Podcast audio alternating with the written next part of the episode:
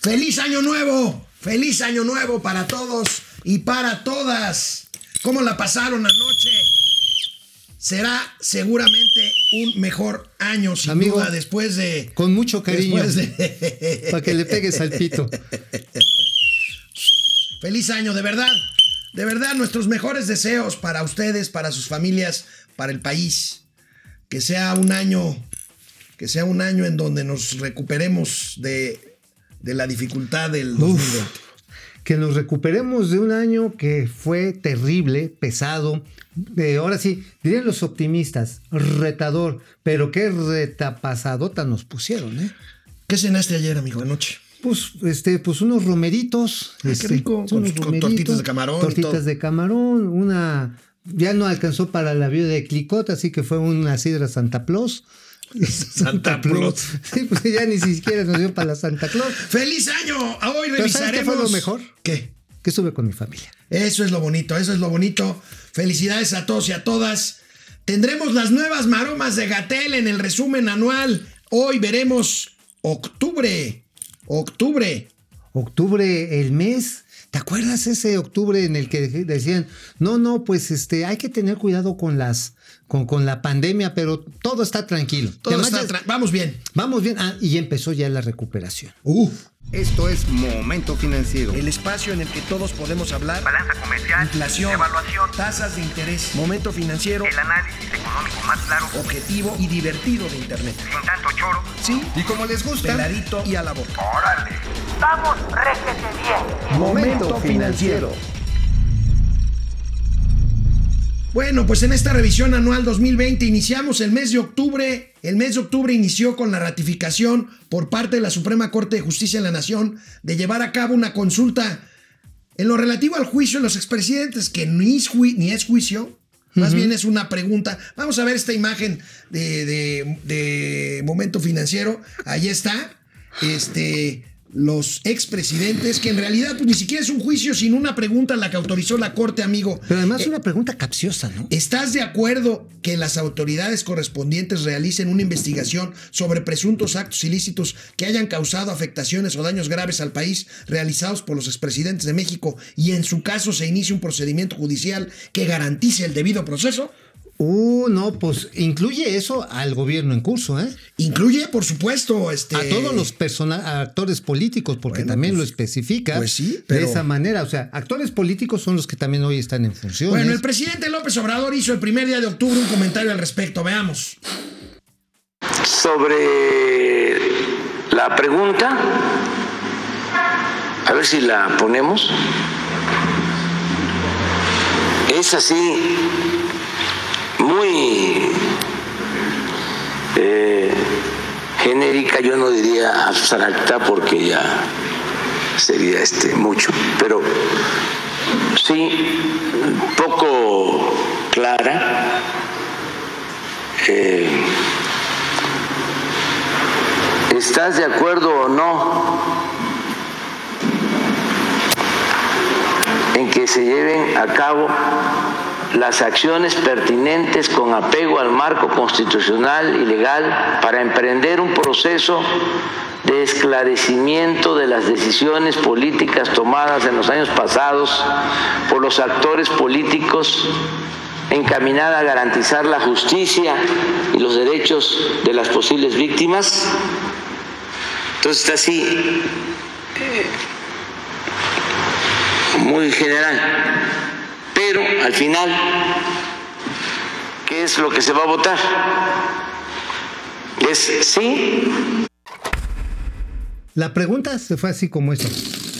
Oye, amigo, ¿te acuerdas que ese día un consejero del IFE calculó, del INE, calculó en 8 mil millones de pesos, 8 mil 200 millones de pesos el costo no. de la consulta? Después tuvo- tuvieron que Que mesurarle, ¿no? mesurarle. No es tan, sí es una lana. No, pues son 1.800 millones de 1.800 varos. millones de oye, varos. Con 1.800 millones de varos, ¿te imaginas el fiestonón que hubiéramos armado de fin de año?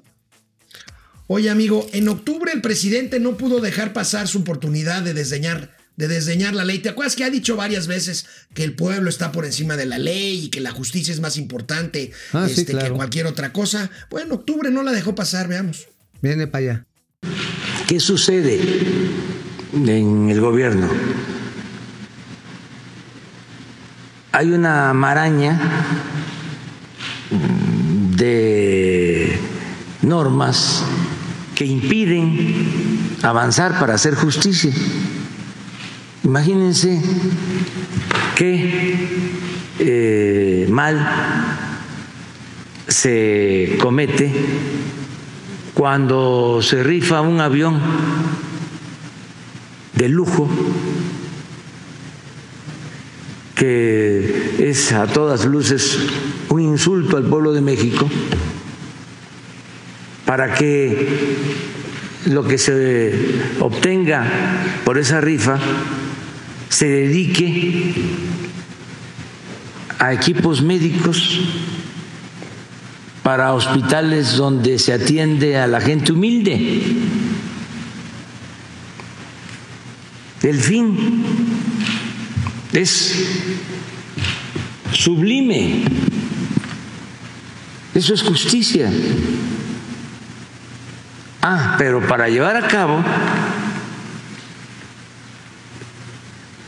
esta eh, decisión se tiene uno que enfrentar a toda la normatividad. No le gusta la ley. No, no, no, pues finalmente es lo que detonan mis pistolas, pero es que es muy simpático el discurso, ¿no? Por un lado, a ver, el pueblo, la palabra del pueblo está por encima de, de las leyes porque es más importante la justicia. Como yo encarno la voz del pueblo, ergo, pues yo me brinco, me salto por las trancas la ley, ¿no? Así es. Así es, así es, ese es el Bueno, silogismo. Bueno, pues ese es, ese es, ese es el discurso, el discurso presidencial.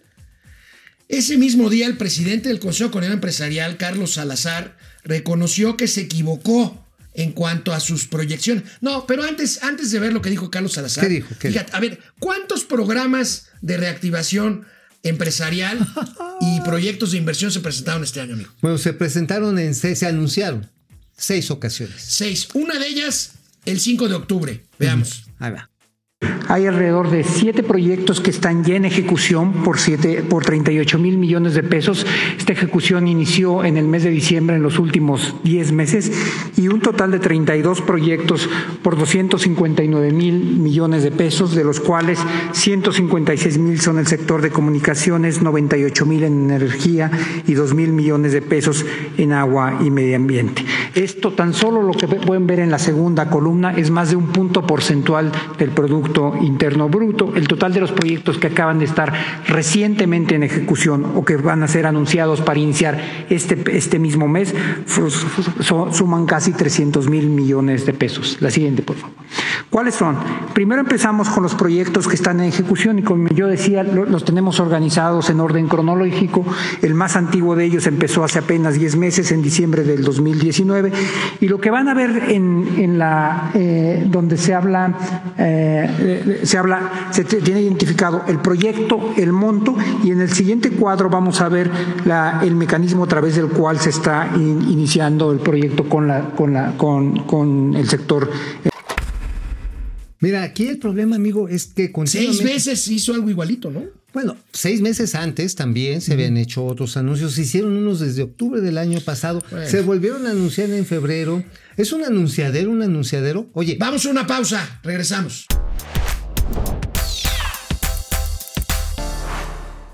Oye, amigo, la planeación es lo suyo, pero la ejecución, la no ejecución también, ¿eh? Pues mira, la verdad es que lo importante no es planear, sino ejecutar, ¿no? Ejecutar con base en planeación, pero ejecutar. Oye, aquí la cuestión está en que sumando los dos programas que presentó Hacienda de 300 mil más 250 mil millones de pesos de inversión privada, o sea, porque ni siquiera es pública, pues este sumarían en el mejor de los casos algo así como 1.5% del Producto Interno Bruto, más o menos.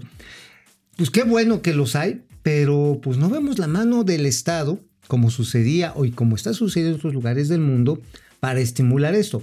Están concentrados en cuatro megaproyectos, pero párale de contar. ¿Te ¿eh? acuerdas el día de contar. diciembre, no me acuerdo cuál, que Canacintra dijo el presidente no está haciendo, el gobierno no está haciendo absolutamente nada? Sí, no recuerdo, pero fue ya cerca de los días de la Guadalupana, ¿no? Fue el 9, 10 de diciembre. Más ahí. o menos, más o Bueno, menos por ahí. el presidente del CC, el 5, el 5 de octubre, ocho meses después, reconoció que se equivocó en sus proyecciones económicas No. para este año.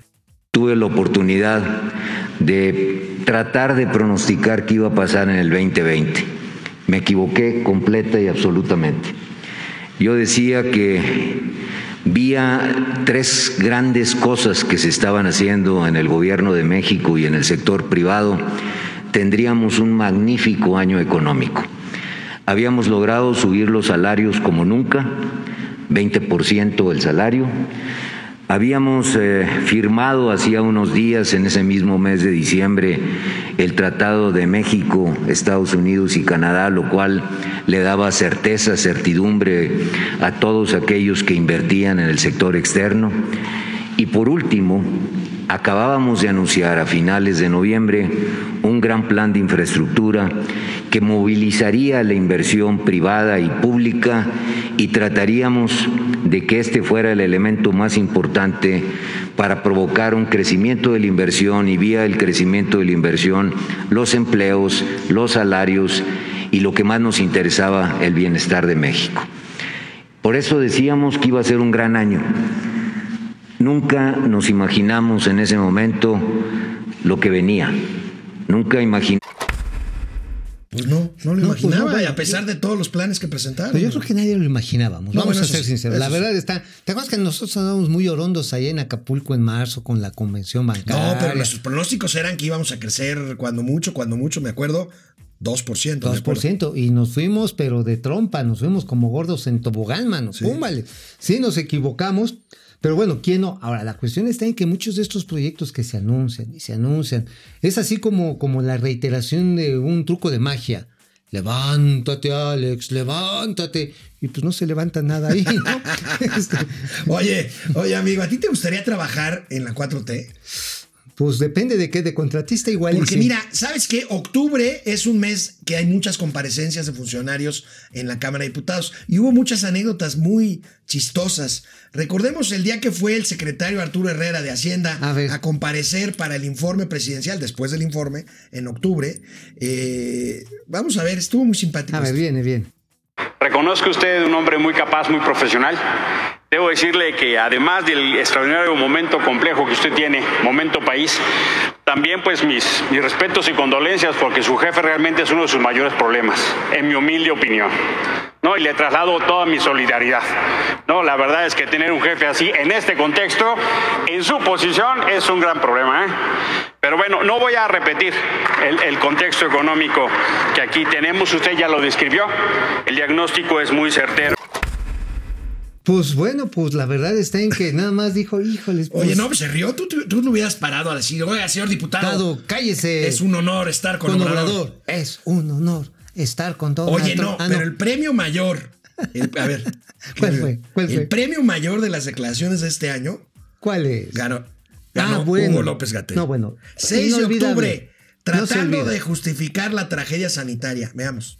Entonces, si usted a lo largo de hoy está expuesto, expuesta a diarios nacionales que dicen que se ajustaron las cifras y que hay un nuevo eh, cifra récord de casos o de defunciones, tenga claro que es una interpretación técnicamente incompleta, quizá errónea, que está haciendo ver algo que no ocurrió, que es un incremento brusco de la mortalidad. No ocurrió así. Lo que tenemos es una reclasificación que nos permite tener una estadística más robusta. Ahora, desde luego, y quiero dejarlo muy en claro, las personas que fallecieron, fallecieron. Los muertos, muertos están. Bienvenidos al más allá. ¿Qué, cosa? Qué cosa, qué cosa. ¿Cuántas maromas de estas se aventó? No, bueno, año? mira. Ahora, los, los, que, los que fallecieron, fallecieron. O sea, un contorsionismo increíble. O sea, yo de aquí me iba saliendo de ese trabajo, me, me- me rentaba en el Ringling Bros o en este circo bonito, ¿cómo se llama? El canadiense, franco El Cirque du Soleil. El Circo Soleil, sí, no, digo, esas maromas contorsionismo del señor Gatel es así como para tener una colección completa, ¿te imaginas? Tú cedes completos de Gatel en Circo Soleil o en el Ringling Bros. Bueno, y ante las previsiones económicas para el resto del año, que en octubre eran terribles por parte del Fondo Monetario Internacional, La 4T le contestó al Fondo Monetario Internacional, vaya usted a aconsejar a otros países. Eso sí. Nosotros los respetamos mucho y nunca vamos a estar este, en contra o enfrentando. No les vamos a dar ninguna recomendación a ellos, porque va a estar muy difícil que nos hagan caso. Entonces lo único que les pedimos es que nos respeten, que somos libres y somos soberanos y que ya no son los organismos financieros internacionales los que dictan la política económica en México, como era antes. Ahora, si quieren hacernos recomendaciones, pues yo también les voy a mandar mi pliego petitorio este para que eh, procuren darle crédito ¿no? a los gobiernos que lo solicitan a tasa cero. O sea, créditos grapa. Ahora, y corrigiéndole la plana. ¿De dónde son los recursos del Fondo Monetario Internacional? Pues son de los que aportan cada país, O precisamente las cuotas que se tienen. Por, pues exactamente es eso, es un fondo que va recuperando las aportaciones, esas sí son aportaciones de cada país. No son sobres amarillos en un No, VIPS. no son transferencias electrónicas, esas son transferencias Ok. electrónicas. Y bueno, aquí lo que estamos viendo, pues es este, pues otra vez diciendo, oigan, préstame una lana, ¿no? Básicamente. Pues sí, a pesar de que ahora, en cuanto el Fondo Monetario Internacional hace aclaraciones o declaraciones o opiniones favorables al gobierno de México, pues las presumes, ¿no? Pero cuando son críticas, son observaciones o números que incomodan, inmediatamente cállese neoliberal. Ustedes callaron como momias, ustedes son parte de la mafia del poder. También se la hizo varias veces al Fondo Monetario Internacional, Sí, al Banco sí, y a Mundial. las calificadoras. A las califi- Pero cuando nos agarraban, dicen, bueno, sí, ya les quedó la rayita, ya les quedó en la Ahí rayita. les ratificamos. Ya ven, ustedes iban a- ustedes dijeron que nos iban a bajar la calificación. Maravillosas las Acá, calificadoras. Ajá, porque la verdad estamos haciendo la tarea Baitebook. Híjoles, o sea, estos dobles discursos son bastante, bastante, pues déjame decirte, pues yo diría no controversiales, te generan confusión. Estamos en el resumen anual, en la revisión anual 2020 de Momento Financiero. Hoy toca octubre, canal 76 de Easy, de lunes a viernes, una hora, de 10 a 11. Regresamos después de una ligerísima pausa. Vámonos.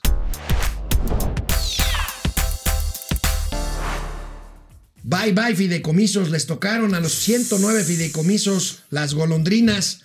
El 8 de octubre, amigo, el 8 de octubre el Congreso desapareció los 109 fideicomisos públicos que habían estado en la discusión y que habíamos tratado aquí mucho en el momento. Oye, lo más curioso está en que dijeron, en 10 días les vamos a demostrar que eran un nidal de corrupción. de ¿Cuánto tiempo ha pasado del 8 de octubre a la fecha? Pues 8 de octubre, 8 de noviembre, 8 de diciembre. Más ya, van, ya van casi... vamos Casi tres meses. Sí, ya vamos para y no meses. han explicado qué se supone que justificaba la desaparición. No, pero es que decían que dejó se sin robaban. recursos a artistas, a, A cineastas, a científicos. Académicos, a muchos académicos. Bueno, el presidente con su discurso inamovible. Hasta hoy ya llevamos 250 mil recuperados del millón. La voz, la voz de Casten eh, son observaciones probadas para tomarlas en cuenta en temas económicos. Sí, en esa visión ¿no? de la estrategia que ellos este, eh, han aplicado, en la fórmula de ellos, eh, lo que está diciendo es cierto. O sea, esas economías no están reaccionando a pesar de los estímulos.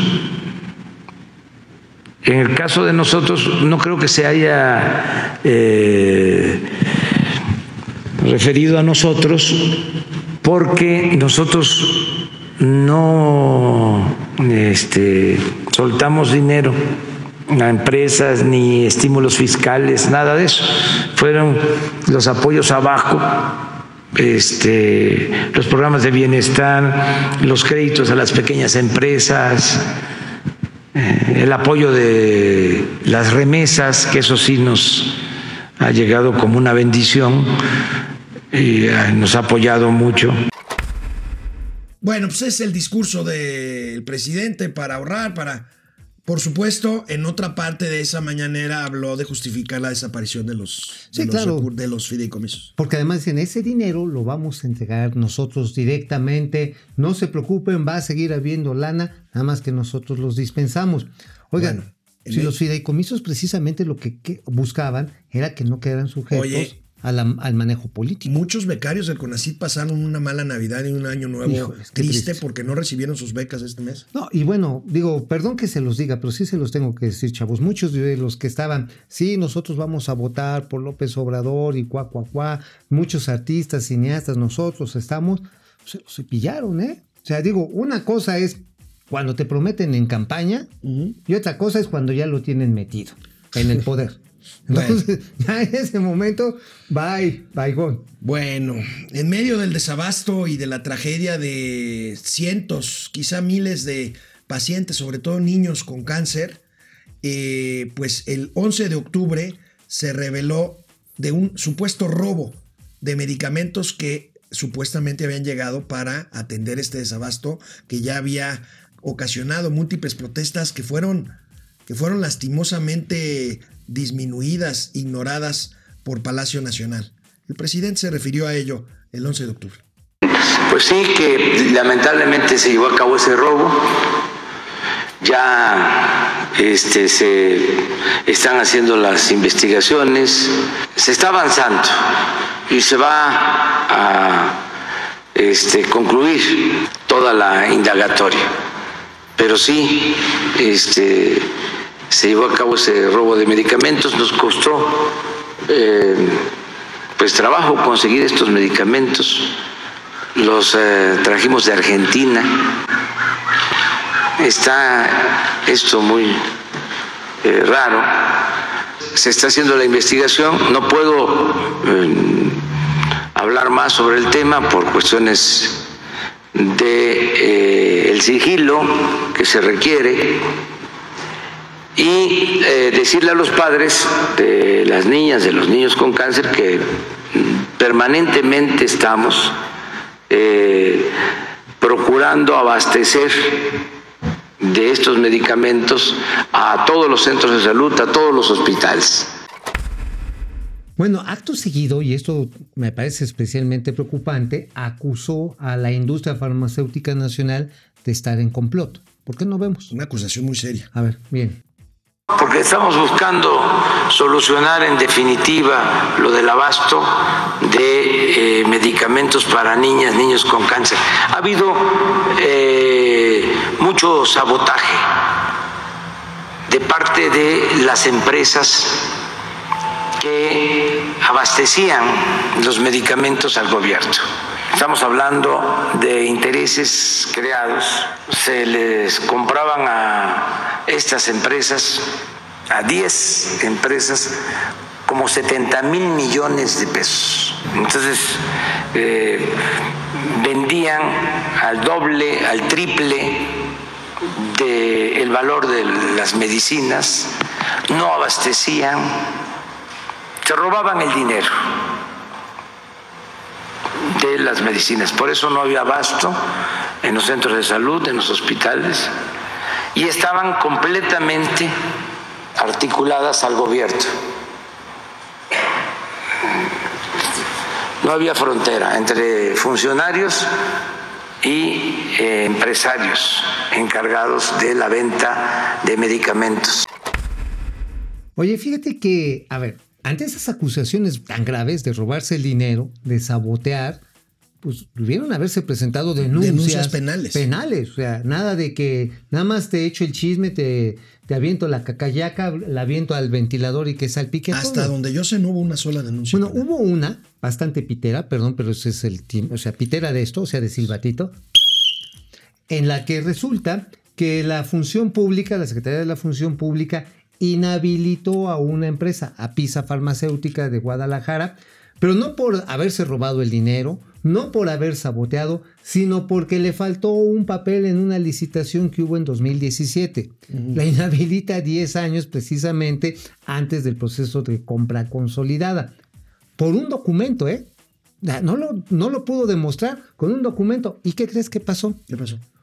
Pues ganó el amparo la empresa porque pues no era suficiente prueba que les haya faltado un documento para acreditar que no hubieran cumplido con el gobierno federal en el Instituto Nacional de Cancerología.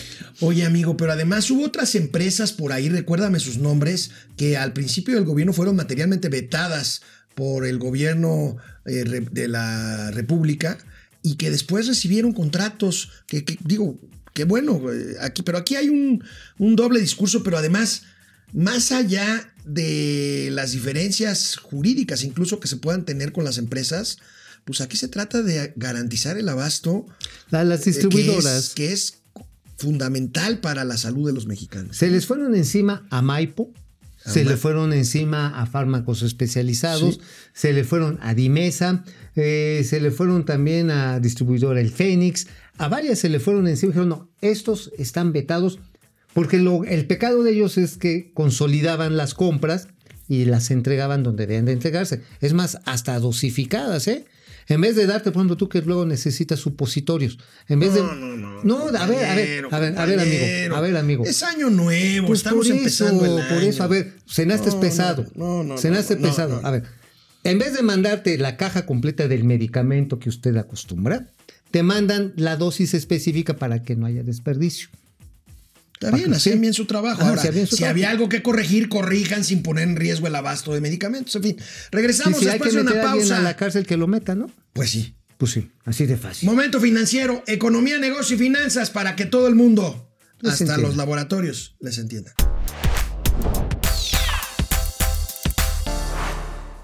¿Te acuerdas, amigo, quién fue la persona que en este año puso en su lugar a Hugo López Gatel con todas sus payasadas en el mismísimo Senado de la República? Ah, pues Lili, Lili Telles. Así mira, un recordemos, la recordemos. buenísimo. Usted quería quedar bien con el presidente de la República y le ofreció resolver todo a bajo costo.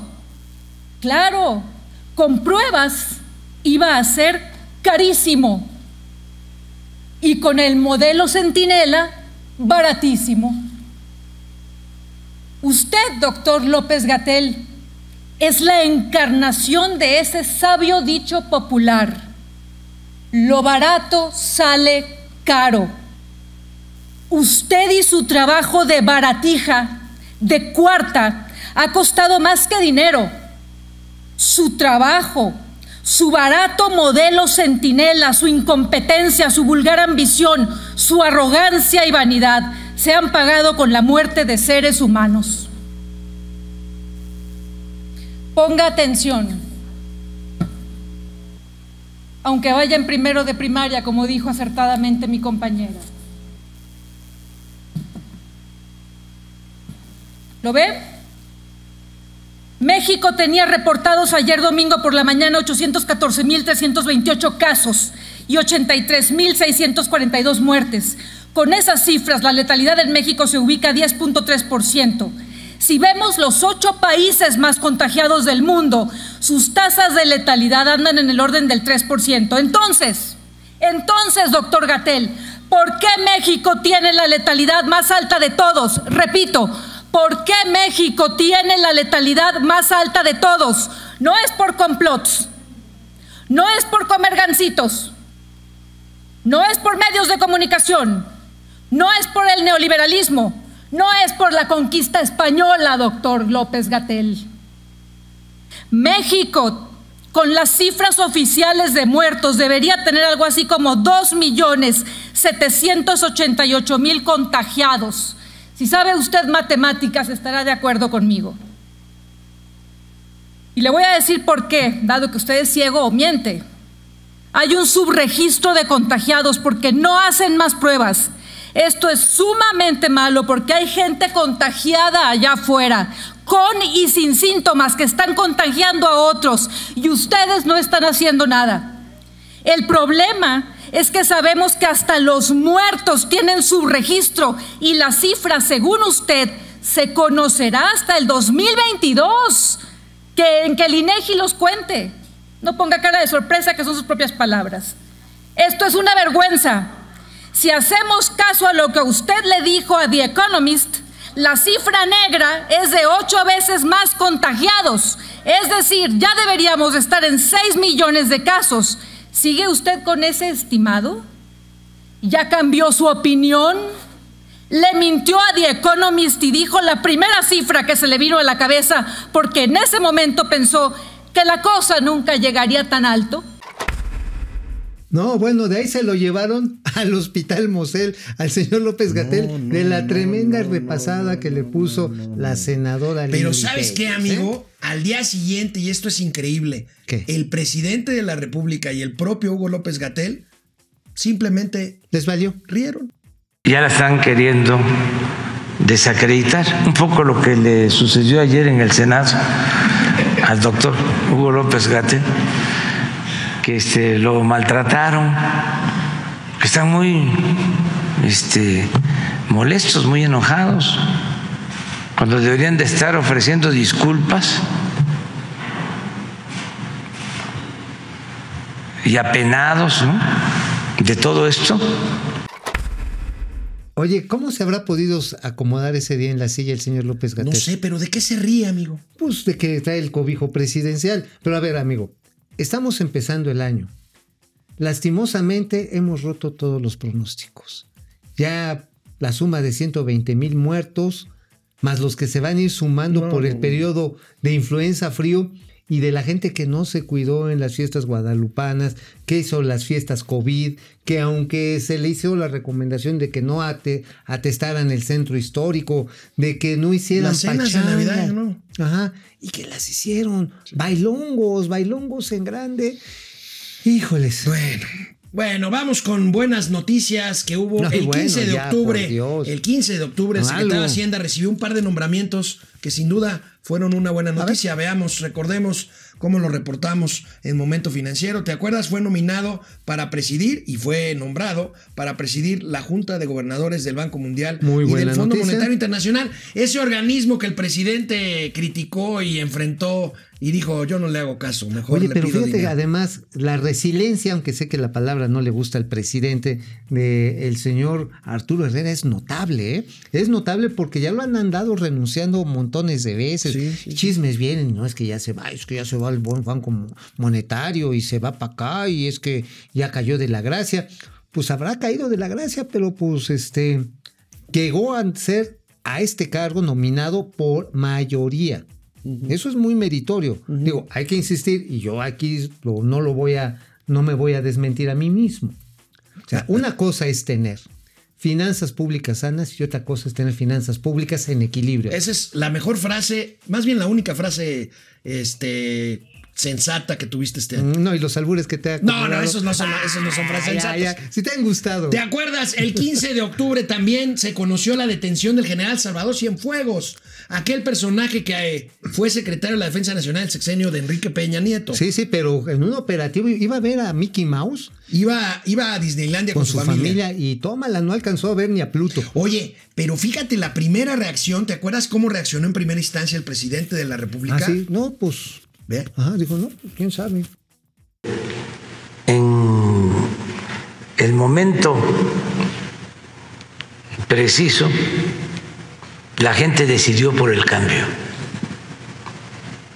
Sonó la, la campana, la alarma, y la gente dijo, ya, es el momento.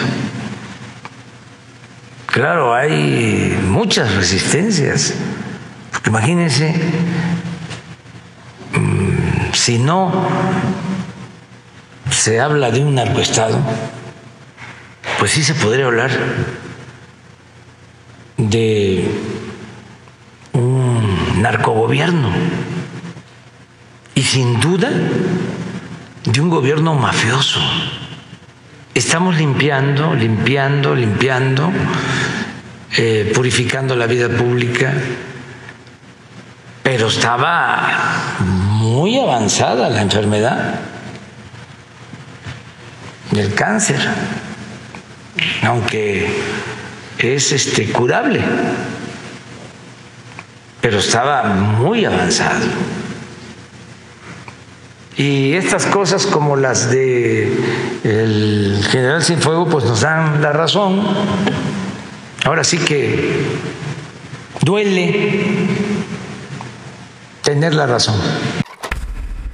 Tuvo que desdecirse, amigo. Tres doritos después, tuvo que decir, señores del ejército, no, no, no se preocupen, yo les rescato al general Cienfuegos. Y al general Cienfuegos también lo tuvieron que llevar al hospital. Tuvo que tragar. Ah, sí. Sí, sí, sí, lo llevaron al hospital por las quemaduras de tercera, tercer grado que le pusieron en el occipucio, porque regresó intacto a su casa. Y el presidente tuvo que tragar sus palabras. Irregular ante las Fuerzas Armadas Mexicanas. Regresamos después de una pausa, Canal 76 de Easy. Hoy, primer día del año 2021. Que nos vaya bien a todos. Regresamos.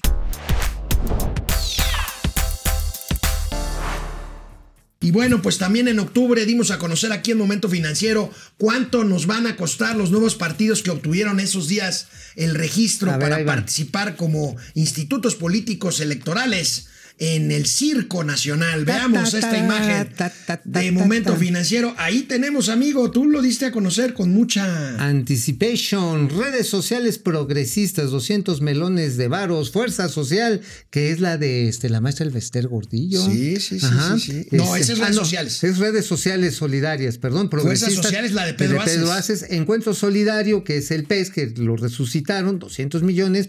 Y bueno, el gasto adicional que va a requerir el INE, 600 millones de pesos. Pero ¿sabes qué curioso?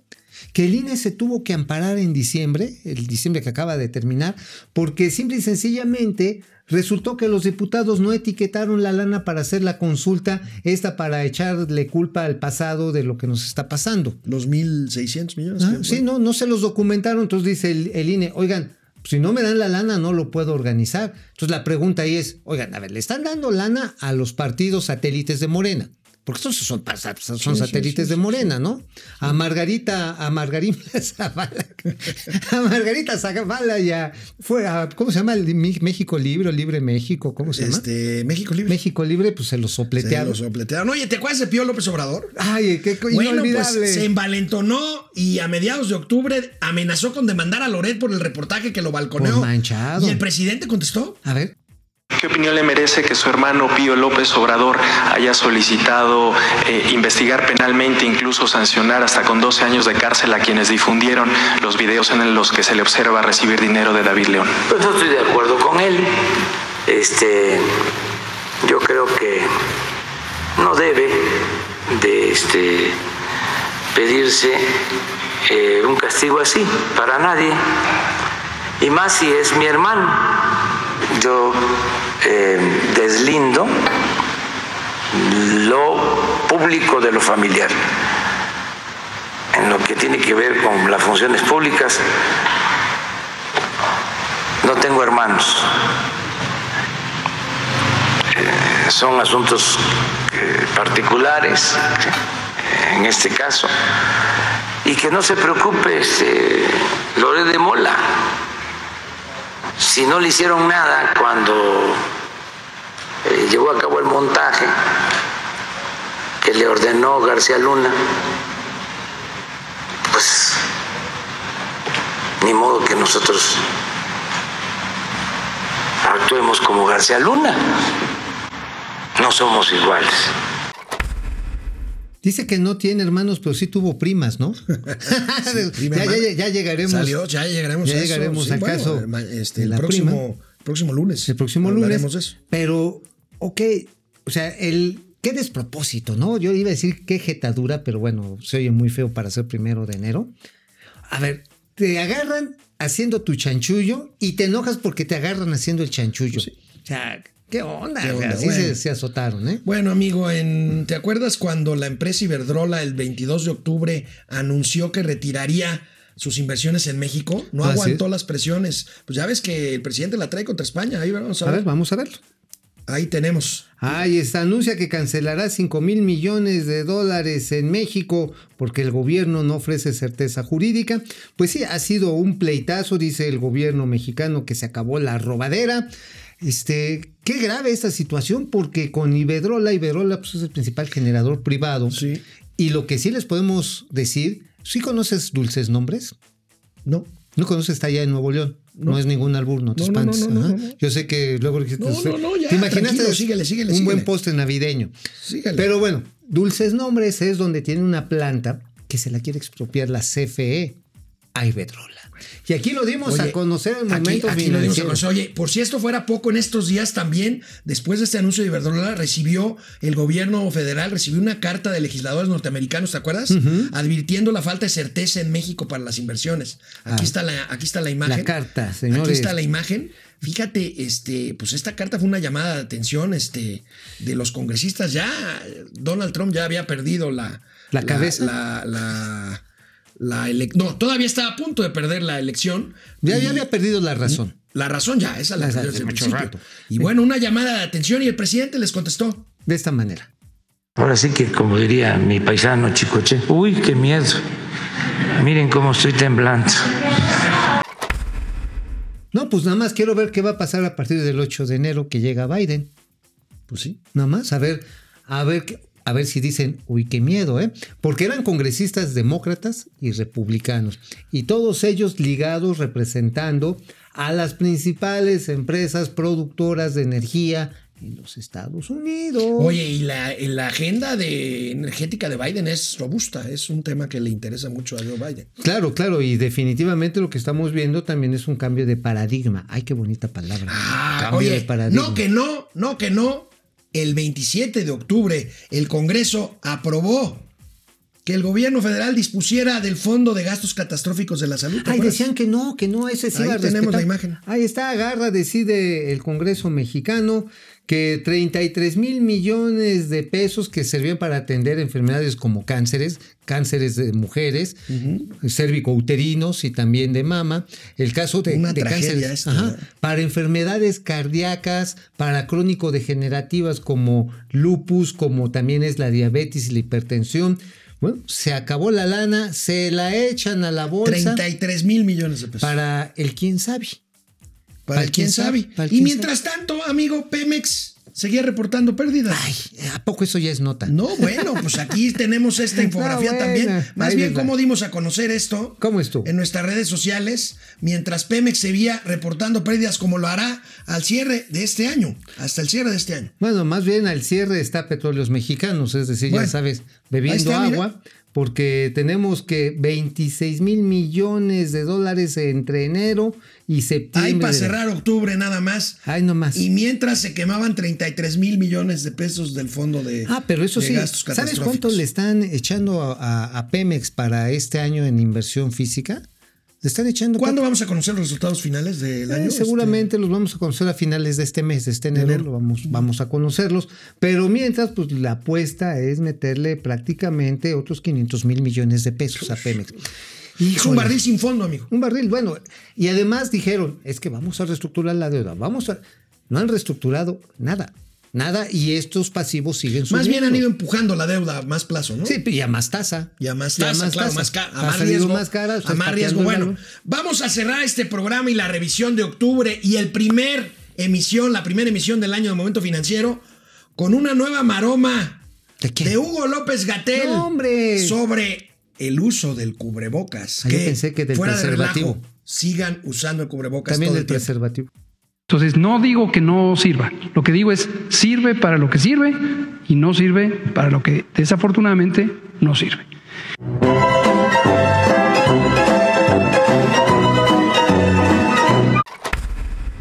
A ver, yo lo quería usar así como Yo para... sí lo uso, pero No, yo lo quería usar así como punto up. Así Oye, para irme a la playita. a ver, no. productor, ¿por qué no lo volvemos a ver? Por favor. Es una joya. Es una joya.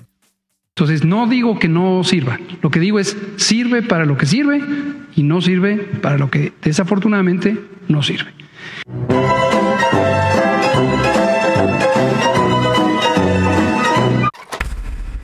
Oye, mira, sirve también para dormir tranquilos. o para hacerse subsecretario de, de salud. Así andas a las ciegas, ¿no? Y Es, sí, es un verdadero gusto empezar el año aquí con ustedes. Por Oye, favor, de hamaca de gracias, gracias por su seguimiento de todo el año. Hamaca Esperemos contar con el favor de su atención todo este año 2021. Nos vemos el lunes. Cuídense, por favor. Usen el cubrebocas. Feliz año nuevo. Vamos, réjete bien. Momento financiero.